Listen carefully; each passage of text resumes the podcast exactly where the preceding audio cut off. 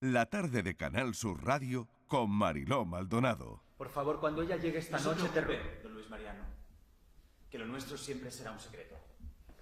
Para ella y para toda España.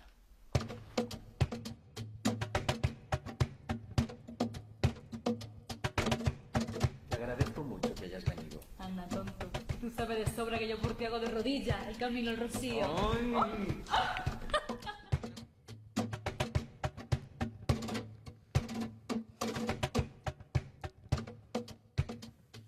quieres casar conmigo?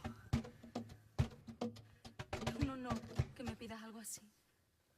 Entonces, No puedo aceptarlo.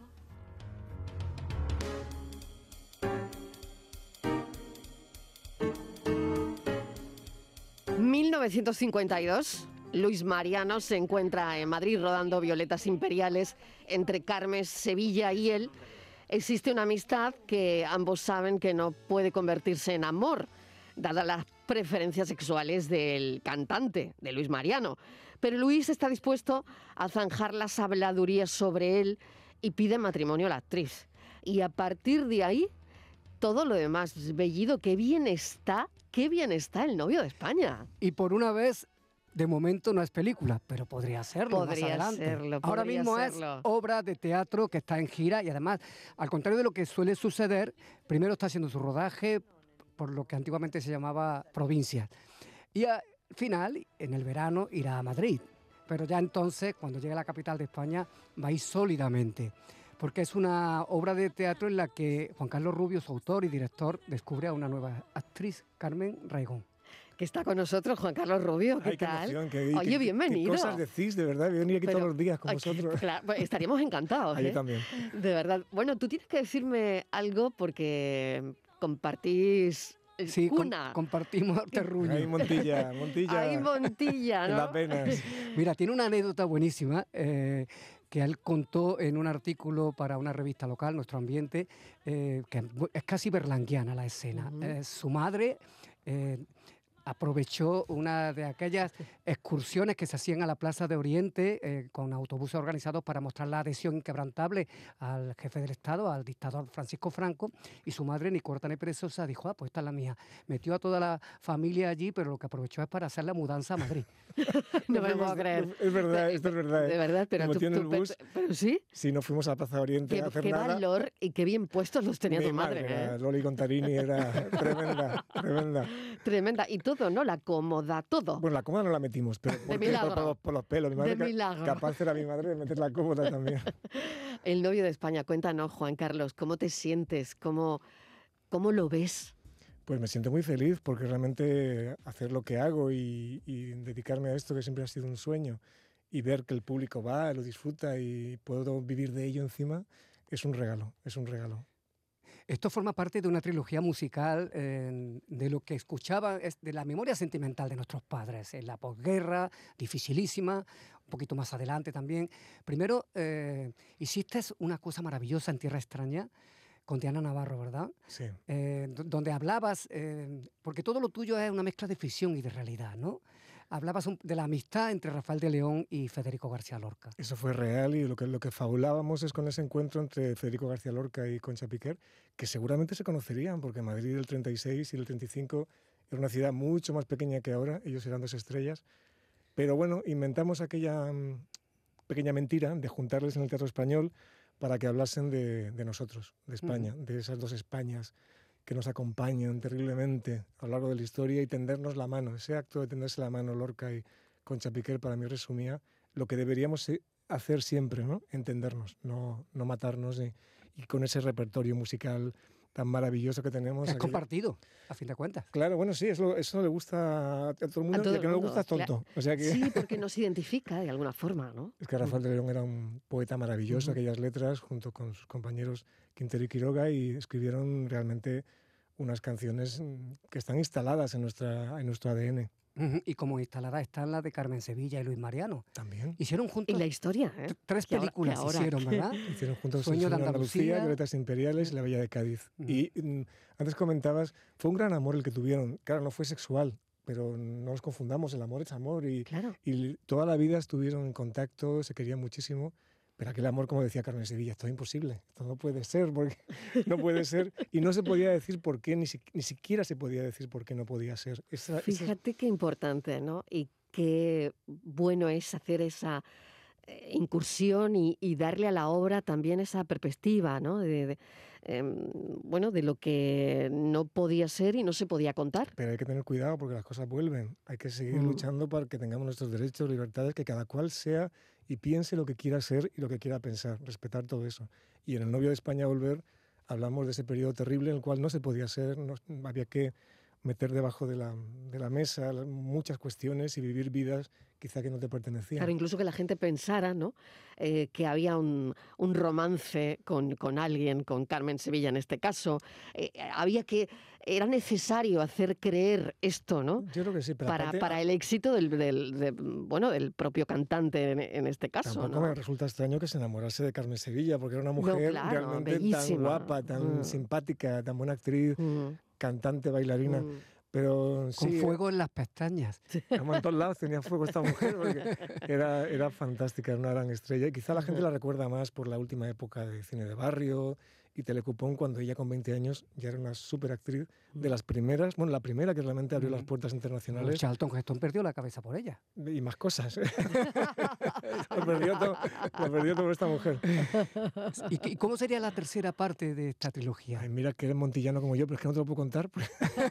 En la tercera parte, la primera parte en Tierra Extraña fue el 36, como sabes, la semana de Ujú. julio, aquella semana terrorífica en que todo explotó. La segunda parte es el 52, que es el momento clave en la historia de España, porque como que España es bendecida ya a nivel internacional y Franco no se va a ir, no le van a echar y la gente del exilio tiene que asumir todas esas cosas.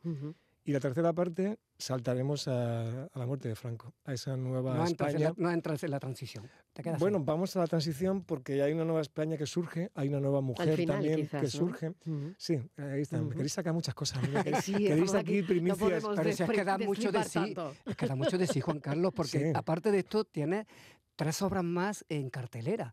Eh, tienes, que la vimos anoche, lleno completo en el Teatro Cervantes, Camino del Zoo, con Fernando Tejero, como gran estrella. Y ¿no? tú tenías muchas ganas de trabajar con él, ¿no? Sí, hemos trabajado ya juntos en varias galas del Festival de Cine de Málaga. Hicimos juntos la gala de presentación, los premios Max. Y hace poco en Córdoba hicimos un concierto teatralizado de Mendelssohn, Sueño Noche de Verano, que él era el narrador. Es un actor maravilloso y le acompañan Dani Muriel y Mabel del Pozo y estamos encantados. Acabamos de arrancar, arrancamos en, en Córdoba, ayer estuvimos aquí en el Teatro Cervantes de Málaga, que mira qué bonito, y ahora seguiremos la gira por toda Andalucía, por toda España, muy contentos. Mm, Y tienes también el sonido oculto Eso es. con Tony Acosta, ni más ni menos. Y Omar Ayuso. Y Omar Ayuso, sí, sí, también. Si Es que tengo mucha suerte, es que... Desde luego. Vamos, ya digo, ya estoy aquí con vosotros, ¿qué más quieren? y el inconveniente con... Y el inconveniente que sigue, sigue girando, ¿no? Fue película, girando. película agrachadísima, además, que le reportó un montón. Yo creo que fue la resurrección un poco de Kitty Manber, ¿no? Bueno, yo creo que... Para, no hace falta, ¿no? En realidad, pero era tan, es tan grande, pero de vez en cuando con- conviene prestar atención también a la gente que lleva mucho tiempo. Kitty está, siempre, desde que la conozco hace 20 años, está impresionante en todo lo que hace. La Mama Cruz, este último trabajo Sí. que ha hecho, es brutal, ese- esa sexualidad brutal. femenina de una cierta edad que parece que, que, que me- Ujú. que aplastarla y Mm. cómo lo hace ella. eh, Muy contento. Y también tengo en gira el mueble con Histrión Teatro, que Gem- Gemma Matarranz también una actriz, una actriz maravillosa con la que trabajo mucho y estoy muy- me siento muy afortunado, la verdad. Señora Palacios, Oscar Ramos, de Inmobiliaria del Sur. Techos altos, buena orientación. Convendrá conmigo que por este precio no va a encontrar nada mejor. Lo sé, es un precio especial teniendo en cuenta. Teniendo en cuenta el inconveniente. La posesión del inmueble no se perfeccionará hasta llegado el momento de la muerte de la parte vendedora. Servidora. ¿De verdad te has comprado un piso esperando que la dueña se muera? ¿Hay algo de malo en eso? No, en esperar no, en desearlo sí. Mi abuelo vivió hasta los 87. Pero seguro que su abuelo no fumaba como un carretero, no bebía como un cosaco y no tenía dos bypass en el corazón. No bebo alcohol, gracias. También me estoy quitando. ¿Tienes marihuana en mi terraza? El IBI del piso. Lo deberías pagar tú que vives en él. Ocupa temporal, uso y disfrute. ¿Tú vendes seguro de vida? ¿No te hacen descuento? El inconveniente, esto que conecta además con, yo creo que todas las generaciones, ¿no? Pero que miras hacia, bueno, hacia dos generaciones mm, importantes, ¿no? Que en este caso la de Kitty Mamber y eh, bueno, la otra representada Juana por Costa. Juana Costa. Pero es curioso porque en el teatro, eh, la función teatral, eh, ella no es él. O sea, e- ella no es, es él. Sí, porque hay, un- hay un... Sí, sí, sí, sí, pero- cambia, cambia el Es sexo del otra anécdota, comprador. Pero fue porque, mira, la función del inconveniente, el texto teatral, yo me inspiré en una frase de John Lennon que dice que la vida es aquello que sucede mientras tú estás ocupado en hacer otros planes. Pues íbamos a estrenar una obra hace un año y medio con Kitty Mamber, Cristóbal Suárez, Marta Velilla y Emilio Gutiérrez Cava. Emilio tuvo un problema de salud, no pudo eh, arrancar los ensayos y dijimos, ¿qué hacemos ahora? Que tenemos la escenografía, tenemos el reparto y de repente dijimos, ¿por qué no montamos el inconveniente en teatro y cambiamos el género de los protagonistas? Que tampoco, Ujú. es que da igual. En el fondo el inconveniente habla de, una vez más, de comunicarnos, de compartir, de vivir la vida a cada momento y, y estoy muy contento también con el resultado que tenemos porque da igual, Juana Costa estaba maravillosa en la película y Cristóbal Suárez está maravilloso en el teatro y en, en Carlos Areces en la película estaba genial y ahora Marta Velilla está estupenda. Y encima en la película estaba Pepe Sacristán. Madre mía, es que son palabras mayores, lo de Pepe. Es curioso, eh, Juan Carlos, que todo, dicen todo lo que toca se convierte en éxito automáticamente. Pero, ¿cuál es tu trabajo como creador? Mm, todo depende de ti. Y como No, adaptador, Es que no depende de mí. Es que eso es un gran error. Somos un equipo. Toda la gente aquí en la radio, los que estáis aquí dando la voz, los que están allá en el control, tú, Manolo, en tu programa. pero cuando te pones a escribir, ¿estás tú solo o también Bueno, ahí sí, equipo contigo? ahí sí, ahí A no tengo a nadie a mi lado que me escriba, pero sí que eh, el equipo es el que hace un trabajo posible y, y el que lo, lo magnifica. Y en mi caso, estoy siempre rodeado, por supuestísimo, de unos repartos extraordinarios y unos productores que, que ponen dinero y ponen voluntad y ponen esfuerzo y, y creatividad y todo un equipo de, de creativos maravilloso. Ese es el- esa es la clave, rodearte de la mejor gente y, y yo siempre lo hago. Eso es- es- por eso me va pero, muy bien. pero siempre, siempre, ¿no? Porque, bueno, una, cuando echa la vista atrás, y mira que Juan Carlos Rubio es joven, Sí. este hombre Muchas empezó, gracias. empezó muy joven. Aquí. Empezó muy joven. Ay, aquí estuve yo grabando Unisex hace 30 años con Juan Luis Galiardo. y Claro. Que luego trabajaste mucho con Galiardo. Muchísimo. Galiardo fue para mí un, un hombre fundamental en mi carrera, un gran amigo y gran personaje. Y aquí estuvimos dos meses mm, rodando Unisex, aquella serie de Canal Sur. Aquella, Claro. Menudo reparto tenía también, ¿eh? Estaba Gatalís, estaba Marta Fernández Muro, estaba Tremendo, Sensi, tremendo, Pepe. Sancho. Bueno, y bueno, pasaron por aquí bueno. muchísimos actores andaluces Bueno, Pepa y Pepe. también. También, ¿eh? también en el currículum. Pepa y Pepe. Eh, manos a la obra, ¿eh? que pues, yo creo que todo el mundo recuerda esa serie. Y Farmacia de Guardia. Por favor. Madre Mira mía. la cara que pone. Mira la cara que pone. Para adentro Romerales. Para Adentro adentro. Romerales.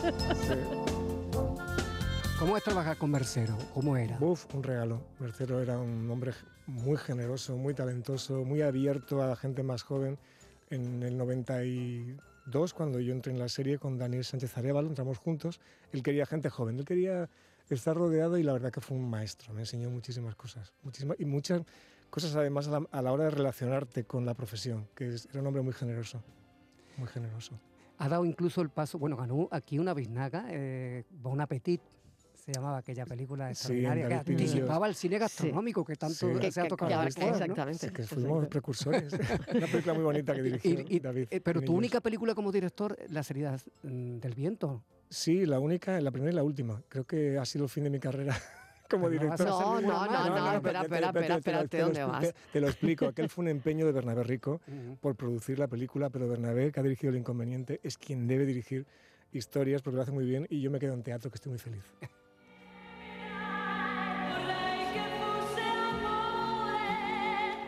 ¿Por qué estas cartas no estaban clasificadas entre las anteriores?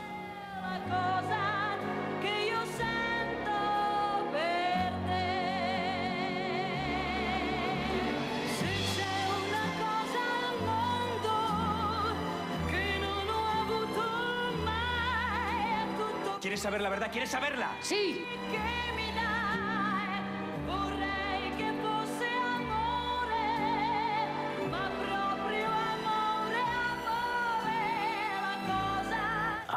Es más que las ganas de amar.